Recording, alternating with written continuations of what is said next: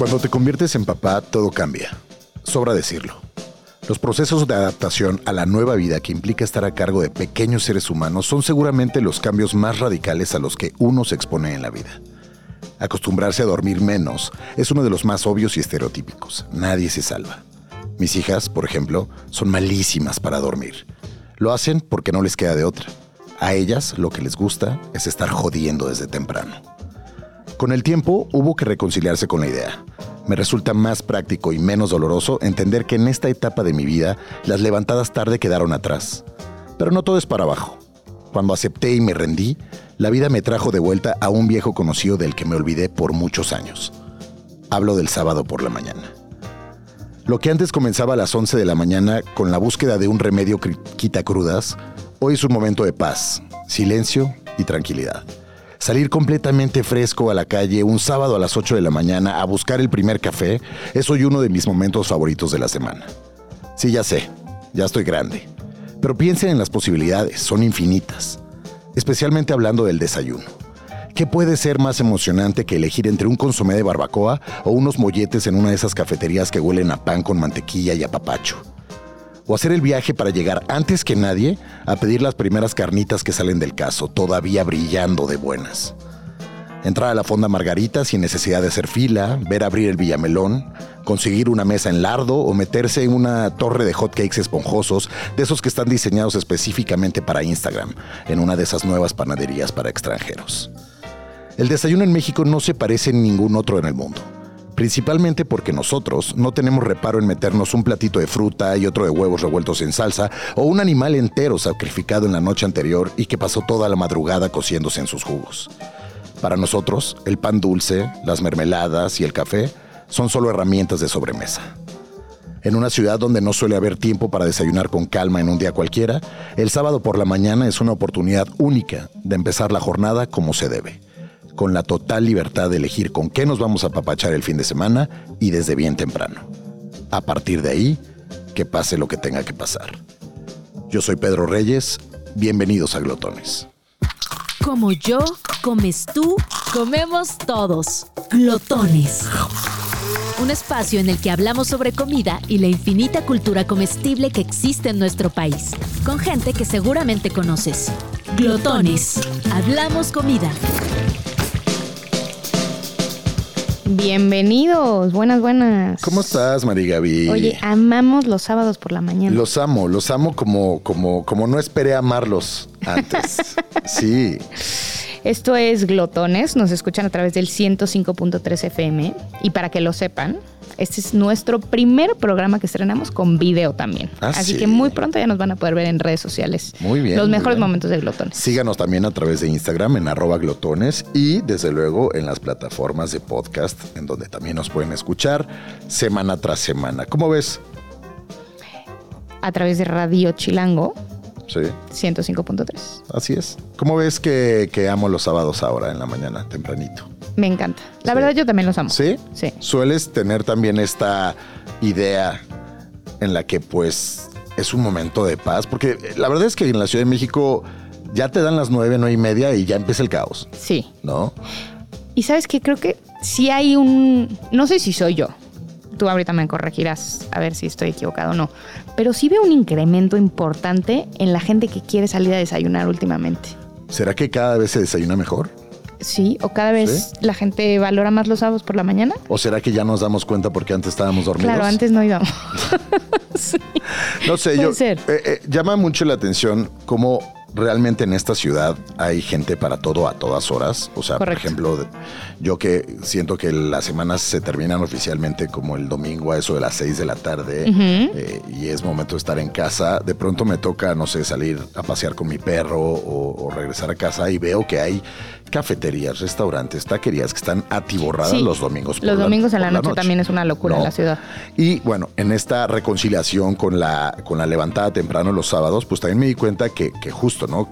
Hay gente que, pues no sé si es un tema de que no duerme mucho, no está acostumbrada, o que le da hambre muy temprano, o que simplemente le gusta eh, madrugar. Pero la verdad es que muchos de los sitios de, los diferentes barrios que conforman esta ciudad a las 7 de la mañana ya, ya están llenando sus mesas. Pero también es, creo que es una combinación muy bonita, como de, por ejemplo, estas mañanas que siguen medio frías. Ajá, exacto. Como es entre la calma, que todavía está un poquito neblinoso, medio frío, sales, caminas. silencioso. Exacto, silencioso. Y luego te empiezas a acercar a estos lugares donde están llenos de restaurantes y está lleno de vida. O sea, es un gran contraste. Eso es precisamente lo que, lo que trato de, transmitir. Oye, qué bien lo transmitiste. nuestro confesionario, porque realmente es algo pues que tiene poco tiempo para mí haberme reconciliado con la idea de empezar el fin de semana realmente temprano. Y, también me, encanta cómo pues esta cultura de desayuno que tenemos en México realmente es algo universal eh, para los mexicanos no es como sucede en algunas otras culturas, y ya lo estaremos viendo en esta siguiente hora, eh, en donde el desayuno quizás no es tan importante, no es tan protagónico, quizá la gente con un panecito y un café la arma de ahí hasta su siguiente comida, que puede ser... Y muchas veces lo hacen caminando, ¿no? O sea, como que esta idea de el café y el pan es on the go. Totalmente. O sea, no, te sientas, no te das el momento. No, arrancas el día y eh, ya la, el hambrita de las, no sé, 12 del día, 2 de la tarde, ya es Ya es la que te lleva algo más. María Vi, cuéntame qué onda con el, con el desayuno. Eh, pues fíjate que, como te podrás imaginar, la palabra viene de literalmente romper el ayuno. Así es. Que es básicamente el ayuno de la noche anterior, ¿no? Eh, en teoría es una tradición que venía desde la Edad Media, en la que justamente, como te digo, rompían el ayuno, pero eh, el desayuno pues en realidad era un privilegio, estaba reservado para las personas de muy alto nivel como oficiales, damas, doncellas, caballeros, ¿no? Eh, ellos eran de los pocos que podían convertir este momento en todo un desayuno. Okay. Y luego, en la época medieval, el desayuno clásico consistía en pan, queso y cerveza.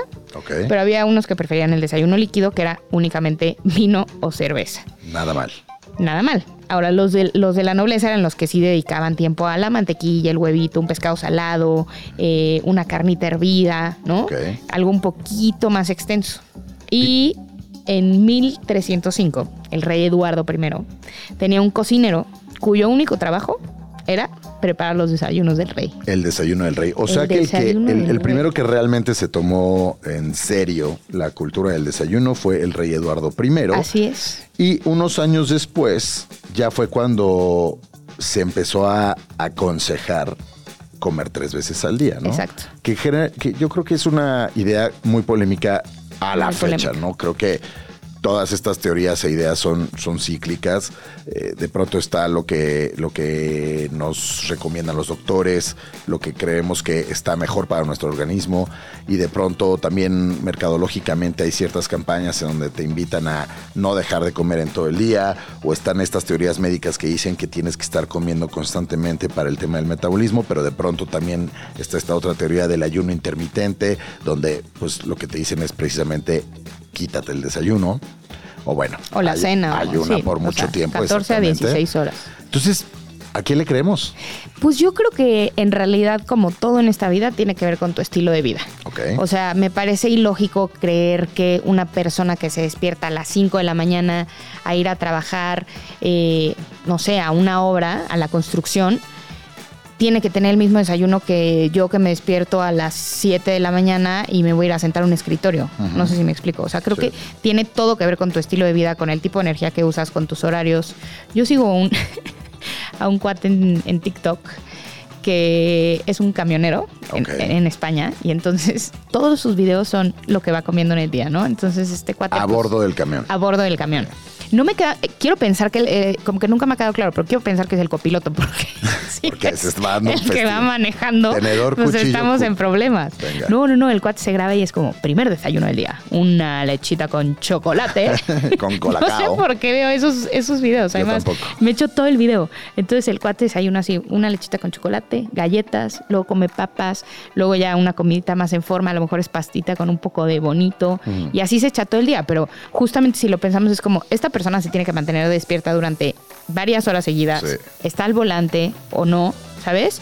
Entonces, ese estilo de vida pues te orilla a desayunar de cierto modo. A partir de que el desayuno se convirtió en un tema de, todos los días, digamos que dejó de ser un privilegio y se convirtió en una recomendación para, para hacerlo a partir de la revolución industrial, pues también empezamos a jugar con la idea de que no solo es que tengamos que comer, sino que vamos a comer, ¿no? Porque también las mujeres, por ejemplo, pues también de pronto empezaron a, tener que chambear. Claro. No daba tiempo a hacer estos desayunos elaborados como los que se comía el rey Eduardo I.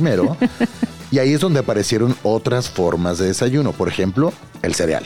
Uy, la historia del cereal es bien interesante. A ver. Y un poquito morbosa. A ver, me encanta. ¿Estás listo? Estoy listo. Entonces, se dice que John Harvey Kellogg fue en realidad el que hizo los cornflakes, ¿no? Claro, el señor Kellogg. El señor Kellogg. Ahora, el señor Kellogg era muy puritano. Ok. Tan puritano que dicen que nunca consumó su matrimonio. O sea que el vato se, murió virgen. Pues sí. Sin el acto de amor. Sin el acto de amor. Wow y estaba en contra de la masturbación, naturalmente, para la época. O sea, ni el acto de amor propio. Nada, nada, nada, nada. No se, no se echaba la mano el señor Madre mía. Entonces, dicen que eh, lo que quería era inventar un alimento que te bajara el líbido. Claro. Y que la carne y otro tipo de alimentos, pues te subían el líbido. Entonces, él quería la comida más simple posible. Cereal deshidratado. Cereal, cornflakes, ¿no? De ahí vienen los cornflakes, que era una comida muy simple, eh, que él decía que era sano y esto te alejaba del deseo sexual. No despertaba el deseo carnal. o sea que si lo que queremos ahorita es un cortecito de carne, eh, de acto seguido se nos va a empezar a antojar el acto sexual. Eso es lo que está. pues eso es lo que él decía. La verdad, eso es lo que él decía. Yo no sé qué pensar. O sea, ¿no? Esto era el siglo XIX.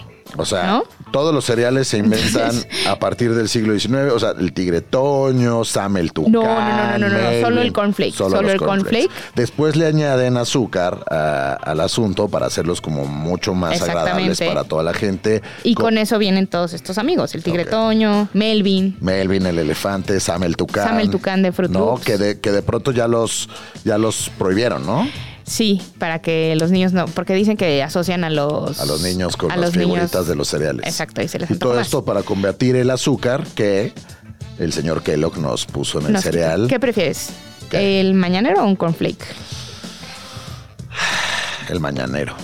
Pues sí. ¿No? No, pues menos mal, o sea. Sí. No, pues no sé, igual y, soy descendiente de la familia Kellogg. ¡Ay, ojalá! pienso todo, debe ser la, descendiente de la familia Maizoro. Oye, vamos a seguir hablando de esto con, con nuestro invitado, ¿no? Una experta. Experta. En México todos somos expertos en comida. Por eso todos tenemos algo que decir. Pues tenemos con nosotros a Lili López, o Liliana López, como es su nombre completo. En redes sociales, Lilix López. Lili es una periodista gastronómica colombiana, radicada en Ciudad de México, especializada en viajes y gastronomía, que contribuye para varios, para varios medios mexicanos e internacionales, entre ellos nuestro queridísimo Travesías. Lili, bienvenida, ¿cómo estás?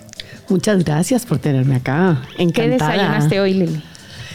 Desayuné arepa colombiana. claro. Sí. Oye, ¿hay buenas arepas acá, Lili, o te las haces tú o cómo funciona? No, déjame decirte que durante la, durante la pandemia lo sufrí porque no tenía mi mis arepas colombianas pues se me acabaron claramente, pues nadie o sea, podía ¿te traes la materia prima de, allá? No, me las traigo y las congelo. o le pido a la gente que va viniendo que, me, que me compren las arepas y las voy congelando. ¿Cuál, ¿Cuál es el ritual, Lili, para que para la gente que nos escucha, cuál es el ritual de, un colombiano de desayunar arepas y qué es una arepa tal cual? Bueno, una, una arepa es, eh, está hecho de, maíz. Eh, no, no, es como la tortilla, porque no, obviamente no pasa por la nixtamalización, pero es un maíz blanco.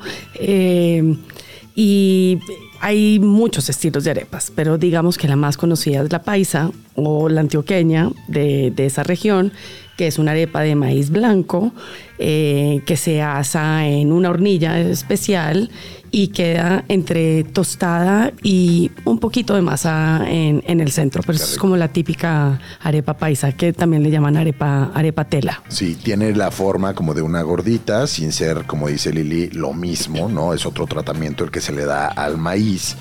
Y eh, se puede rellenar Mm, no, las arepas venezolanas son las que se rellenan. Generalmente la arepa colombiana también sirve como vehículo para ponerle distintos toppings eh, encima, pero, no es, no es relleno como tal. toppings? Entonces ponte tú eh, mantequilla, generalmente lleva sal y la típica es como con queso. Pero por ejemplo yo siempre me la, me la como con jamón, con una tajada de jamón o con hogao, que es el típico sofrito colombiano que es eh, tomate eh, salteado con esta cebolla larga, le llamamos cebolla larga, que es como... Cebollín. como un, sí, cebolla verde. Sí, como el tallo de la cebolla. Exacto, exacto. Eh, o también se le puede poner eh, carne desmechada, es decir, se le pueden poner mil cosas. O algo que tú no comes. O se le puede poner huevo, por supuesto. Arepita con sí, huevo. Sí, ¿Cómo desayunaste tu arepita hoy? Cuéntame. ¿Cómo es ese ritual del, colombiano? Entonces, alguna vez hice yo una pregunta eh, y le pregunté a, varias personas que cuál era el comfort ¿Cien colombianos dijeron? No, bueno, no fueron 100, pero fueron muchos. 96. ¿Cuál, ¿Cuál era el como el comfort food por excelencia en Colombia? Y te aseguro que el 95% de esas personas me respondieron la arepa. 95%. Exacto. Y porque la arepa no solo se eh, come el desayuno, también puede ser para una cena ligera. Okay. Oye, queremos saber dónde compras tus arepas en, ¿En Colombia. Sí. Mira, si son de supermercado, hay una marca que me gusta que se llama Doña Paisa. Y hace poquito que estuve en Medellín, eh, descubrí unas arepas maravillosas que se llaman arepas La Mona. Y entonces es una señora que está hace 20 años. Eh, literal al borde de la carretera yéndose al aeropuerto en la, antigua carretera porque ahorita hay un túnel eh, y se pone ahí todos los días desde las 5 de la mañana hasta la 1 de la tarde ves cómo están moliendo el maíz. Después hay otra persona que está amasando y que está haciendo como la, forma de la arepa. Y esta señora, la mona, los pone sobre una parrilla con, eh, o sea, encendida por, por, por leña. Y no sabes, o sea, queda una cosa absolutamente increíble sin conservantes, pedí que me vendieran cinco, o sea, me tocó rogar porque obviamente ¿Ah, ya, ya las estaban, eh, estaban todas encargadas. Claramente me la comí ahí, pero un lugar maravilloso para, para tomar desayuno estas arepas de la mona. Me gusta. Lili, sabemos que tú no, no comes huevo. Exacto, es un trauma. Es un trauma infantil. Sí. ¿Así ¿Ah, quieres hablar de eso? un tema mental. Estás en un lugar de confianza, ¿eh? Lo puedes. Estás en un círculo de confianza. Venga. tengo recuerdos de muy pequeña y este recuerdo lo tengo como de cuando tenía dos años porque recuerdo a mi mamá. ¿Dos años? Sí, recuerdo a mi mamá embarazada de mis hermanas y pues nos llevamos dos años y un mes, algo así. Ajá. Eh, y recuerdo que a mí me daban, era un huevo tibio Sí. Eh, y me lo guardaba en los cachetes. Y tengo la, imagen perfecta de cómo subía yo las escaleras, abría el baño, iba al baño y escupía, escupía el huevo.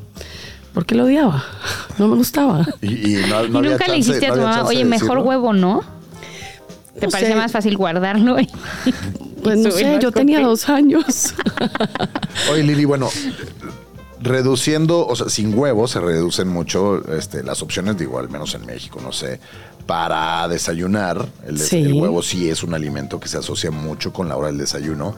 ¿Qué desayunas? ¿Qué generalmente... Eh, ¿Cuando salgo a desayunar? Cuando sales o incluso en casa. Digo, sabemos que las arepas están ahí en tu vida, pero ¿cuáles, ¿cuáles son como esas opciones que, tú buscas? O, incluso más que opciones, antojos, ¿no? O sea, ¿qué, ¿qué se te antoja de desayunar? Ya, bueno, no sé, por ejemplo, cuando salgo a desayunar aquí en México, a pesar de que yo sé que a Pedro no le gustan, a mí me fascinan los chilaquiles. Ya se está reconciliando con los chilaquiles. sí. Quisiéramos que hicieras lo mismo con el huevo. Sí, mm, es un poco más difícil. ¿Chilaquiles te gustan? Me encantan los chilaquiles, obviamente los pido sin huevo. Claro. Eh, y, por ejemplo, me gusta pedirlos con una orden de tocino al lado. Bien, bien, Y en casa, además de las arepitas, ¿a qué acudes? Eh, mira, eh, amo la fruta en todas sus eh, versiones, entonces como muchas como muchas frutas y puedo también variarlo con, no sé, un yogur, un yogur con granola. Hago la granola en, casa. No, ah. no suelo comer cornflakes. Hago la granola en la casa. Ok. Uy. Que por cierto, la granola también creo que es creación del señor Kellogg.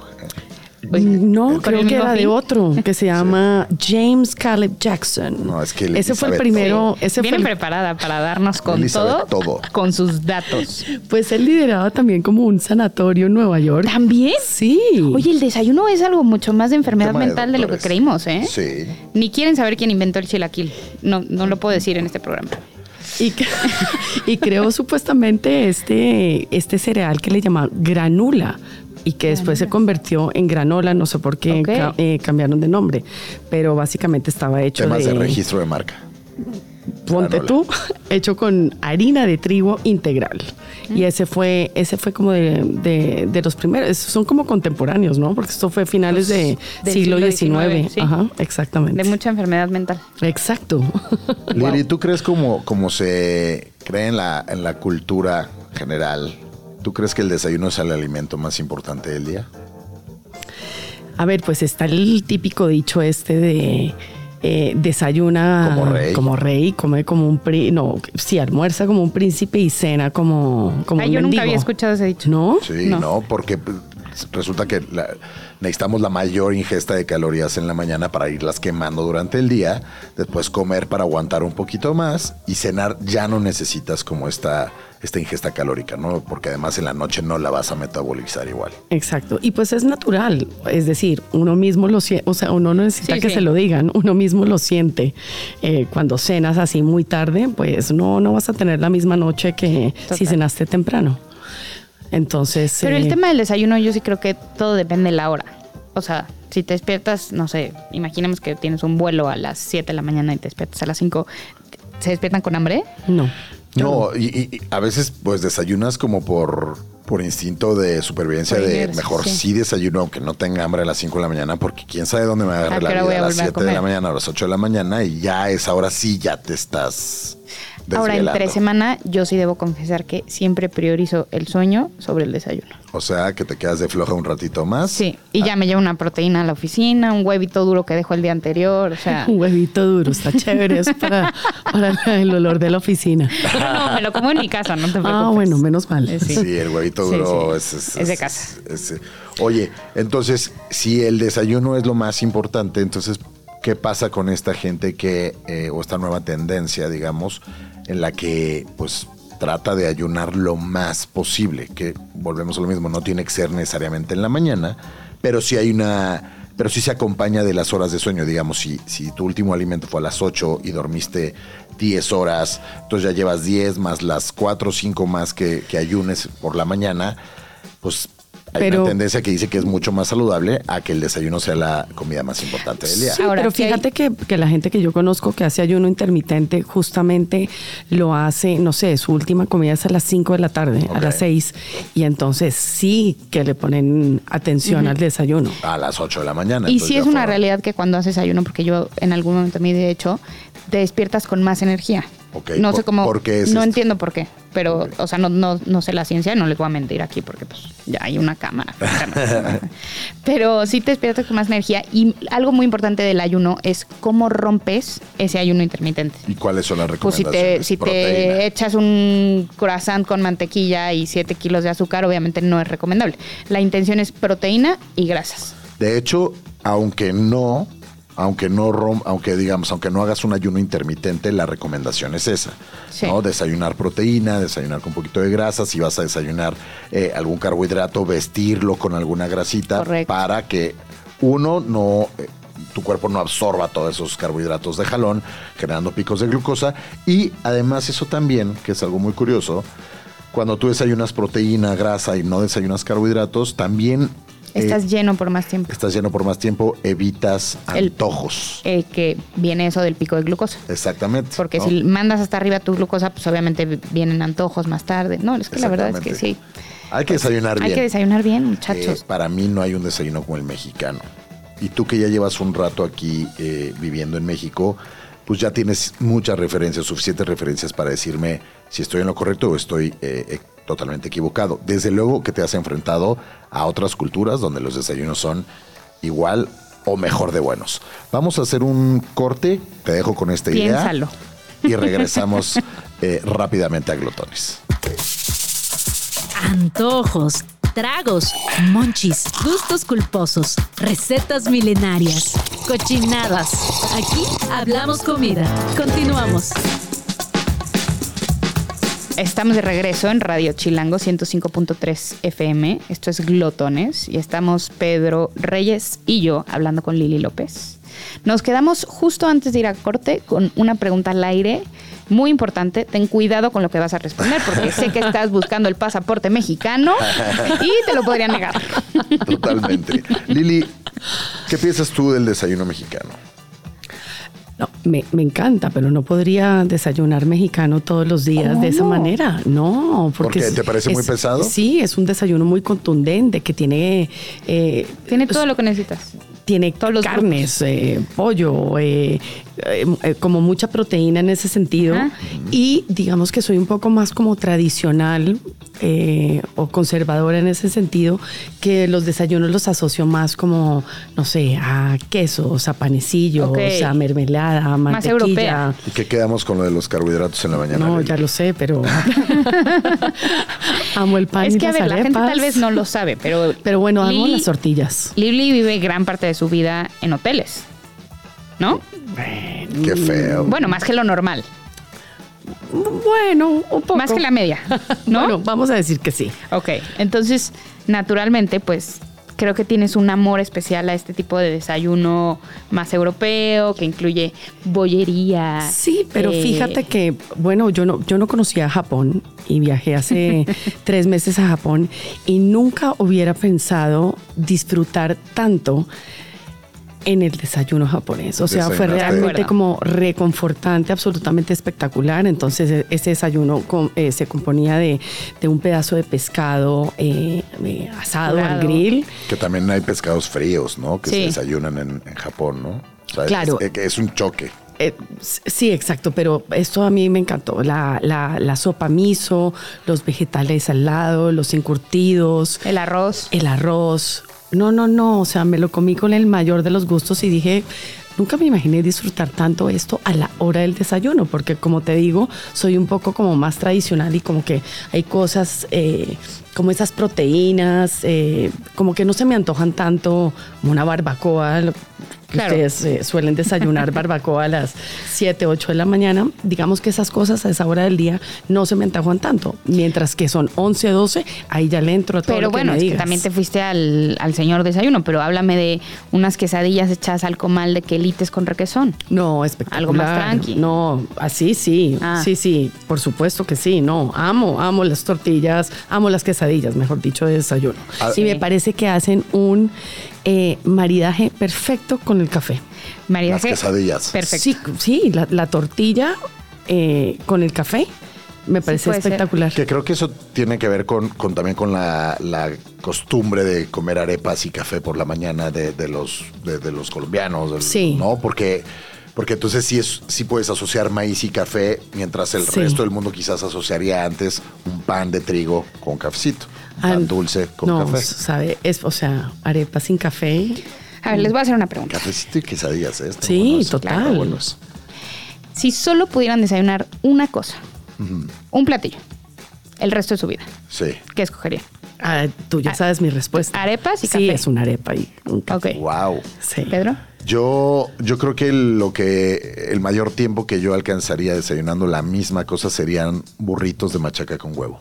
¿De verdad? Sí, me fascinan. Ok. A mí, para mí el desayuno norteño, el desayuno, digo en particular hablando de machaca con huevo, el desayuno regiomontano, el desayuno chihuahuense, incluso el de Baja California, que consta de tortita harina, huevo, algún guisadito, frijoles con manteca. Sí, yo me, yo me iría por ese, por ese lado. Interesante. ¿Tú? Yo sí, quesadillas. ¿Sí? Sí. ¿Y nada de huevo? De comal. Eh, o sea, podría ser un taquito de huevo, también, ¿no? Yo a veces siento que si no hay huevo no estoy desayunando. O sea, no, no podrías conmigo. No, Lili, no, podría contigo. el taquito de huevo también es una locura. Lo hablamos, por ejemplo, en el episodio de, los tacos de guisado. El taquito de huevo por la mañana es, ¿no? Es, es, de Es grande. Pero a ver, Lili, entonces, regresando un poco al tema, conociste Japón, te voló la cabeza. Sí. La esta nueva forma de desayunar, sin duda, un choque cultural. Total. ¿no? Mucho más grande que el de comer o cenar. Y tú que has estado por tantos, tantos lugares, ¿qué otro desayuno, incluso eh, de país. Sí, de países, ¿no? O sea, por, ejemplo, el, desayuno francés, cómo desayunan los italianos. No, hay uno, hay uno que me encantó. Eh, conocí a Armenia hace, hace dos años y eh, ellos tienen, centran todo en el pan lavash, que es este pan que parece casi como una sábana que doblas. Eh, hay, de diferentes estilos, pero comen siempre con este pan eh, asado en un horno bajo tierra, pero además de eso tienen hierbas, tienen unos, unos quesos maravillosos entre blancos y blancos fermentados tiene un estilo como de requesón. Entonces, coges este pan lavash, le embarras este estilo como de ricota, le pones hierbas, todo tipo, eneldo, albahaca, cilantro, haces como unos rollitos y eso se lo comen al desayuno, a la comida y a la cena. Em, Uy. Pero además de eso, eh, son grandes exportadores de nueces tienen unas nueces espectaculares, o sea, desde pistachos a anacardos. Entonces, eso también lo ponen en el, en el desayuno. Ponen tomaticos, vegetales, unas mieles eh, espectaculares, eh, pescados curados. O sea, es un desayuno. En forma. Eh, casi comida. Sí, en forma, que me encantó quedé encantada con el, con el, con el desayuno armenio. Obviamente también charcutería, mermeladas y yogur. Wow. Y frutas. Bueno, la fruta, sin duda, uno de los protagonistas de, los desayunos, incluso, bueno, en a mí no, me gusta desayunar ¿Cómo? ¿Por qué no? ¿Quién eres? ¿Por, el, ¿Por el índice de glicemia? No, no, no, no, pero es de lo que menos me emociona en el desayuno. ¿Cuándo comes fruta tú? Eh, casi nunca. O sea, tal vez como. Entonces, más bien es eso. sí. O sea, como de antojo, puede ser como a media tarde, un manguito con chile, un poquito de sandía, pero me lo tendrían que dar en un plato como, toma, aquí está tu mango para que te lo comas. O sea, lo jamás que te, lo que te da flojera es encargarte de tu fruta. Sí, exacto. O sea. Pero me podría hacer tardar dos horas en preparar unos huevitos así chidos, pero la fruta no la. Odio pelar fruta. Se me hace de lo peor. Wow. Bueno, a mí, a, mí, a mí me encanta todo, todas las frutas, desde fresas, arándanos, moras, piña, papaya, todo. Siempre tengo que tener fruta en mi día para ser feliz. Hay otros grandes platillos que se, que se sirven a modo de desayuno en el mundo. Ahorita que tocaste el tema del desayuno armenio, eh, creo que, por ejemplo, eh, Israel, la cultura de medio, de, Oriente Medio, ¿no? Creo que también tiene platillos como el shakshuka, por ejemplo, que también es fantástico. Perdón, huevitas, perdón. Pero, pero, pero sí, que, creo que cuando vas a, otro país o otra ciudad. Bueno, tienen gran jugo de naranja en Israel. Ah, sí. Acuérdate. ah, es que claro, tú y yo fuimos a Israel juntos, ahora que, ahora que lo recuerdo. O sea, para mí un lujo, en, por ejemplo, en un hotel, no hay mayor lujo que tener un esas maquinitas de, naranja para obtener, sí, para obtener tu jugo recién exprimido. Me parece fantástico. Sí, sí, sí. Muy, muy en, España también se, se usa sí, el zumo de naranja es... Ay, ¿qué me dices del pan con tomate? Me fascina como desayuno. Wow. Gran desayuno. No. Y el café ahí también es una locura.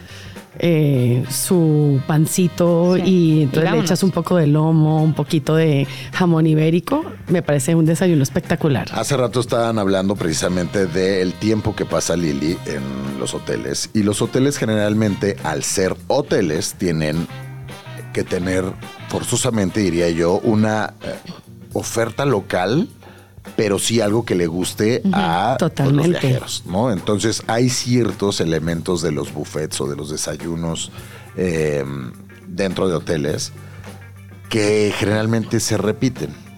Por ejemplo, casi siempre en un hotel vas a tener una un bagel con salmón, ¿no? O una tablita de salmón para hacerte tu, propio bagel, charcutería. Eh, como habías dicho, unos benedictinos casi siempre están por ahí. De acuerdo. No. El pan tostado con mantequilla y mermelada. Pan tostado con mantequilla y mermelada, pues yo creo que es algo también muy universal, ¿no? Como en esta, en esta onda de sí desayuno salado, pero también está el desayuno dulce y no sacas de ahí, ¿no? Claro. Panadería, café, mermeladitas, compotas, etcétera, ¿no? ¿Recuerdas algún buffet, algún desayuno o incluso alguna experiencia gastronómica un poquito más alta, digamos, donde no solo haya esta oferta condescendiente para el viajero, sino que haya algo muy especializado que hayas dicho, esto me voló? Sí, te voy a decir tres desayunos. Entonces, de hotel así como grande.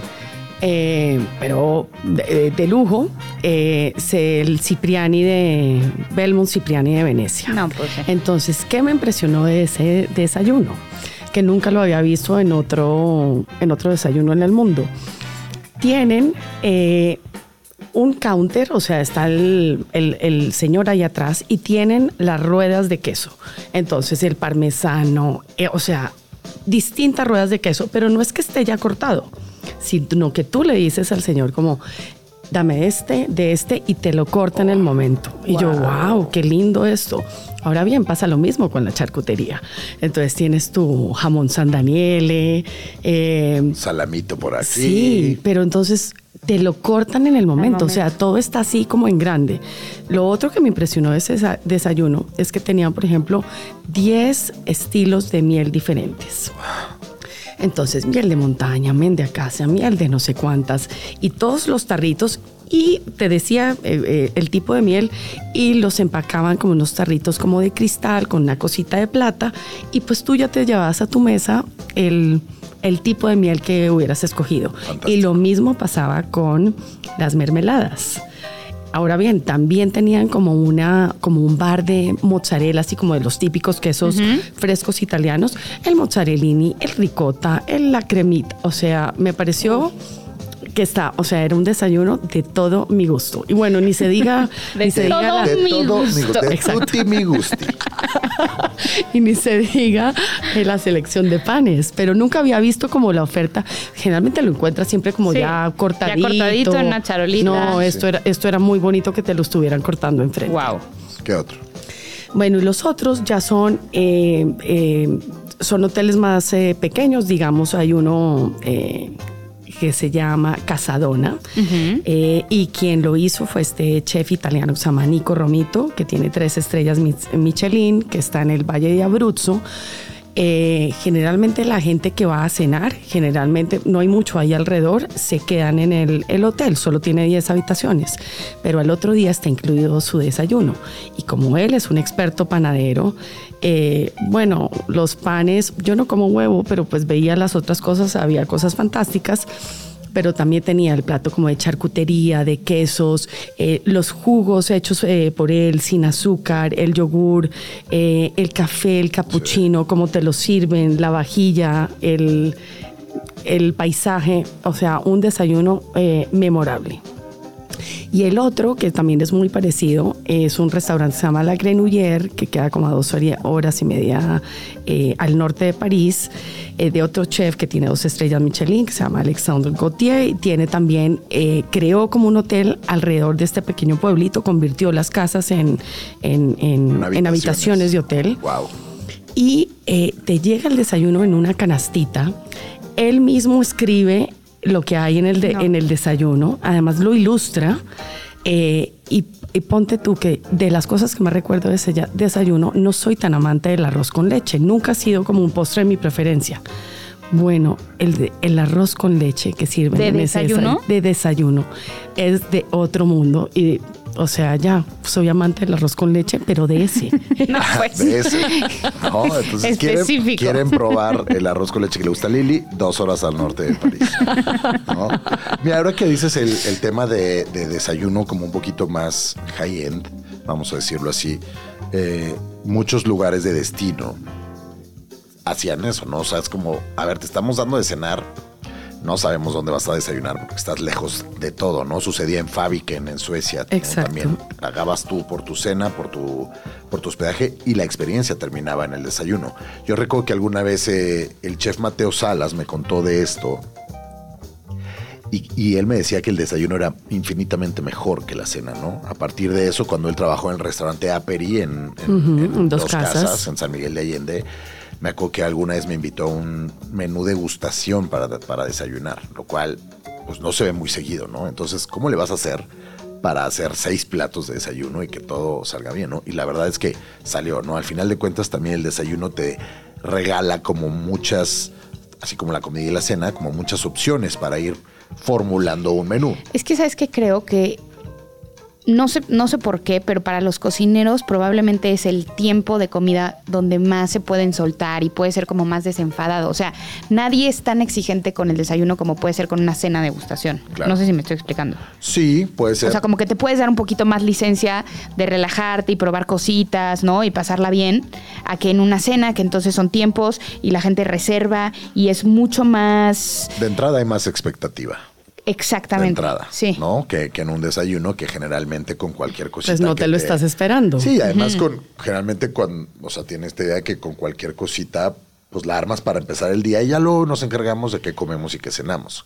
Yo creo que encargarse, darse el tiempo, contrario a lo que piensa Mari Gaby, darse el tiempo de hacerte un buen desayuno es como esa gran chance de empezar bien el día. A ver, a mí sí me gusta, pero no, no de lunes a viernes no, exacto. Sí, prefiero dormir. De lunes a viernes sí. Pero por eso me da emoción el sábado y el domingo, porque es un día en el que puedo salir, buscar un buen desayuno o hacérmelo yo en mi casa. Totalmente. Con mucho amor. ¿Qué te, qué te haces de, por ejemplo, qué hiciste este sábado de desayunar? Este sábado, ay, está difícil esta pregunta, no estoy teniendo tantos. Porque estabas dormida. ¿Estaba dormida o no? No, ¿sabes a dónde fui? A la barbacoa de Gonzalitos. Ah, sí. Uy, esa me encanta. Barbacoa, barbacoa de Gonzalitos. barbacoa de res, Regiomontana, en una tortilla de harina de espectáculo. Está. En la calle de Colima. Y también me gusta de ahí el de chilito relleno. Entonces me das la razón con que la, cultura del desayuno regio. Sí, claro. Guisadito es delicioso. Riquísimo, riquísimo.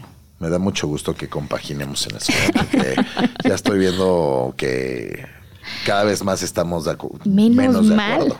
ah, menos de acuerdo. Pues de entrada, como que no te gusta la fruta, eso ya no me lo sabía. A ver, me gusta la fruta, pero nunca está en mi, en mi top of mind. Claro. ¿Y ustedes son de té o de café? No, yo de café. Cafecito también. El té, la verdad, me da coraje. ¿Te da coraje? Sí. sí, me enoja. Me enoja el té. Yo creo que porque no has tomado un gran té en tu vida que te haga como... Probablemente. Algún día. Algún día. ¿Me llevas por un té? Sí, ¿Un día? Por supuesto. Y yo te llevo por un huevito. Eh, ah. no, no le tengo aversión al té, pero no me da nada de ilusión eh, un té, la verdad. O sea, me parece como, pues, no, sin chiste, no sé, no sé cómo explicar. No, no hay una razón lógica detrás de eso, simplemente es una cuestión de gustos. Claro. También hay mucha gente que desayuna sopas. ¿no? Cierto. Que también, también sucede. Bueno, pero hay de sopas a sopas. Exacto. Caldito de birria una birria, ¿no? Un consomé de barbacoa, la changua. Exacto. ¿Tú comes changua? No, ¿qué crees? ¿Qué creo? Pues es que tiene un huevo, un huevo. Pero es que la changua, o sea, es de amores y de odios en realidad en Colombia. Lo hemos visto. Porque es una, es, es un caldo al que se le echa cilantro, eh, leche. El huevo, leche, cilantro con leche. O sea, ¿cómo se les ocurrió? Pero a la gente que a mi esposo le fascina bueno, pero hay la gente Que puede ¿Pero qué tiene de malo el cilantro con leche? Es la cremita de cilantro, sin reparo, de leche. o, por ejemplo, todo lo que se prepara con, con cilantro, lemongrass y leche de coco en Tailandia, por ejemplo. Te lo comes feliz y no te pones Pero es leche de coco, no leche de vaca. ¿Y eso qué? Es distinto, ¿eh? Sí. sí, bastante. Lili. Bueno, no sé, la, la changua es de amorecido Dios. Sí, pero, 100%. Mm. Pero igual todo, todo comienza con algo caliente. Es un café, es un té. Mate. Eh, es exacto. Eh, es una sopa. Eh, siempre hay como una bebida caliente asociada al desayuno. Pues sí, es que creo que también tiene que ver con el tema de la mañana, el frito, ¿no? Empezar con un apapacho. Sí, no, creo que viene como de algo médico por allá en la Edad Media. El agua panela. Ah, el agua panela con limón, que es otra cosa muy colombiana, exactamente. Exacto. Hablando del calorcito mañanero, pues todos los puestos callejeros que hay en, pues en la ciudad, ¿no? En donde te ofrecen un desayuno súper como calientito, un tamalito. Ah, qué delicia. Amo los tamales de desayuno, en todos los estilos. Es decir, chapaneco, colombiano. colombiano. A ver, háblame de los tamales colombianos. Bueno, también hay muchos, muchos estilos de, de, tamales por sus formas, por lo que llevan adentro. Pero a mí, por ejemplo, lo que a mí lo que más me gustan son las ayacas que también hay en Colombia, pero que están justo como en la frontera con Venezuela. Sí. Eh, que son estos tamales un poquito como más aplanados, como chatos, y están rellenos, eh, generalmente tienen carne de cerdo, tienen aceitunas, uvas. ¿Uvas? uvas, pasas. Ah, pasas. Sí, uvas mm. pasas. Eh, eh, así su cosita de su como de costilla como de costilla de cerdo no sé amo amo las ayacas prefieres desayunar salado o prefieres desayunar dulce las dos, por supuesto. No, no, me pongas a escoger. Siempre salado y después el postre. Es que el desayuno tiene postre. Bueno, pero si solo pudieras, o sea, sí siento que hay como tipos de desayuno dulces muy claros. Son unos hot cakes, unos waffles, eh, un pan dulce. Sí, no. Bueno, si tuviera que escoger, así como contra la espalda de la Aquí pared. siempre tienes que escoger contra salado, la espalda de la pared. Salado, este escojo salado. De acuerdo. Sí, ¿Tú? Sí, salado. sí, yo también estoy de acuerdo. Creo que sí hay un antojo fuerte de, del tema dulce, pero tendría que ser posterior al, platillo salado. Yo tengo que eh, confesarlo. Yo generalmente desayuno dos platos. O sea, cuando salgo a desayunar, nunca desayuno nada más una cosa. O sea, dos platos grandes. O sea, puede ser, este, no sé, un huevo. Conocemos el a ver, dinos de más. Pedro. No, o sea, es que me justo me gusta tanto desayunar que elegir un solo plato me parece como muy, muy triste, ¿no? Entonces, creo que es primero el plato salado, un plato que, que yo considere por huevito, ¿no? Algunos, eh, no sé, unos molletes o algo. Y, luego el postre. Los molletes. Ahora que, ¿sabes en dónde me acabo de comer los mejores molletes? Em, ¿De tu vida? Sí, casi. ¿En dónde? en un hotel también. Dinos, dinos. En Chablé, Yucatán. Buenos molletes. Excelentes. ¿Por qué están tan buenos? Mira, no sé, yo creo que es el pan, la manera como eh, guisaron o condimentaron el, frijol. ¿Y traían eh, cochinita o puro mollete así solo? No, era puro, o sea, le podías poner otra cosita, pero estoy hablando del mollete clásico. Ok. Eh, y le, dije al chef, Felicidades. sí, hace rato no me comí unos molletes. Felicitaciones al chef Luis Ronson. creo, que también esta, esta idea de la psicología del, comensal cuando dormiste rico, donde estás en un lugar paradisíaco, ah, en un hotel donde te están tratando bien, seguramente los molletitos pues te van a saber mejor. Seguro, mm, sí, A mí me gustan los del Sanborns. ¿Sí? Sí. Buenos. Los molletes pirata. A ver, ¿Cómo son? Es un platillo del menú infantil. ah, es un buen tip. Con catsup oh. y una banderita de pirata. ¿En serio? Espérate, ¿vienen con catsup esos molletes? Sí, pues es un platillo infantil. Es que le tengo, a ver, le tengo cariño al Samuels, ¿qué les puedo decir? Bueno, no, está bien. sí, hablas mucho del Samuels, ¿verdad? Sí, le tengo mucho cariño. Iba mucho al de Perisur con mi abuelo. Molletes pirata. Pero a ver, hablemos, ya nos queda poco tiempo, pero no me quiero ir de aquí sin hablar de los templos del desayuno de cada uno de ustedes. Díganme. Aquí, aquí, en de México, preferencia en la Ciudad, de México? Sí, no, la gente no se puede ir a Italia a mí, A mí me encanta ir, me van a decir que soy, no sé, muy fresa, pero... A ver. me encanta Lalo. Porque amo los chilaquiles de Lalo. Siempre me los pido con una orden de tocino al lado. Tocino hecho en casa. Y tienen todas las los otros, o sea, los eh, hot cakes, el pan francés, eh, todas las cosas dulces son maravillosas. Eh, también tienen un sándwich de huevo, que lo pido sin huevo. Wow, Lili. Entonces te traen dos rebanadas de, pan. Es como un muffin. Yo creo que nada más es porque le cae bien a Lalo. Si no, señora, se retira de nuestro establecimiento, por favor. Sí, yo sé que suena. Y en Jarilla también lo pedí sin huevo y espectacular. porque viene con tocino, con aguacate, em, como con una salsita. Y les digo, póngame más eh, del queso, del que le pones. Pues un sándwichito de queso. Ok. Bueno, Con ya habíamos hablado de los chilaquiles de Lalo. Eh, son, muy buenos. Son muy buenos. Son, muy buenos chilaquiles de Lalo. Tienen buen café, buenos jugos. Eh, es un lugar que me gusta mucho para desayunar. ¿De acuerdo? Lalo está en la colonia Zacatecas. Zacatecas, en la calle casi Zacatecas. esquina con Tonalá. Exacto, en la colonia Roma. La colonia Roma. De acuerdo. Otro templo del desayuno. La Fonda Margarita. La Fonda Margarita tendría que ser otra. Sin duda. La Fonda Margarita, pues es un lugar donde se desayunan guisados fuertes hechos en, Exacto. en- en olla de barro, pero tienen esta, este gran platillo icónico de la Ciudad de México que es el frijol con huevo, que es frijoles refritos en manteca con un poquito de huevo, hacen un molote, eh, como los huevos tirados de Veracruz que también se comen en, en el café de la parroquia. ¿no? Yo les voy a compartir un lugar improbable para el desayuno, pero que a mí me gusta mucho. Sanbo- Sanborns. No, la gruta del Edén. Ah, sí, desayuno libanés. Sí, de O esa- des- huevito en cazuela y le puedes poner los, perdón Lili, los toppings que tú quieras. Chorizo árabe, jocoque, chanclish y te lo traen con una pita y te lo sirves Híjole, así en tu rico. huevito. No, no, no, no. Bueno, Una el, huevo con jocoque, por raro que se escuche, es uno de, los, uno de los desayunos más ricos Y de con la de la- sátar de ahí la- un- Híjole, qué rico. Delicioso desayuno. Ya se me, ya se me antojó, ¿eh? Sí, hombre. Lili, muchísimas gracias por estar con nosotros. ¿Dónde podemos ver tu trabajo que, que ya vimos en una horita, que te la sabes de todas, todas? Bueno, escribo para Travesías, escribo para Aire Aeroméxico, escribo para Diners en Colombia, eh, contribuyo con el contenido de Open Table, eh, escribo para ITER.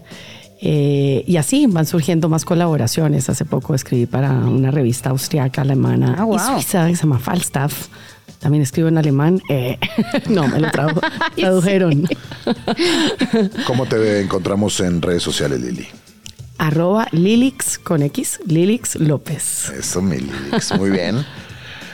Pues muchísimas gracias por haber estado con nosotros. Esto fue Glotones a través de Radio Chilango 105.3. Hablando de desayunos, síganos en arroba glotones en Instagram para seguir cotorreando por ahí. Gracias, Lili. Gracias por invitarme, un placer haber estado. Gracias, Es. María Gaby. Gracias, Pedro. Nos escuchamos a la próxima. Gracias por todo.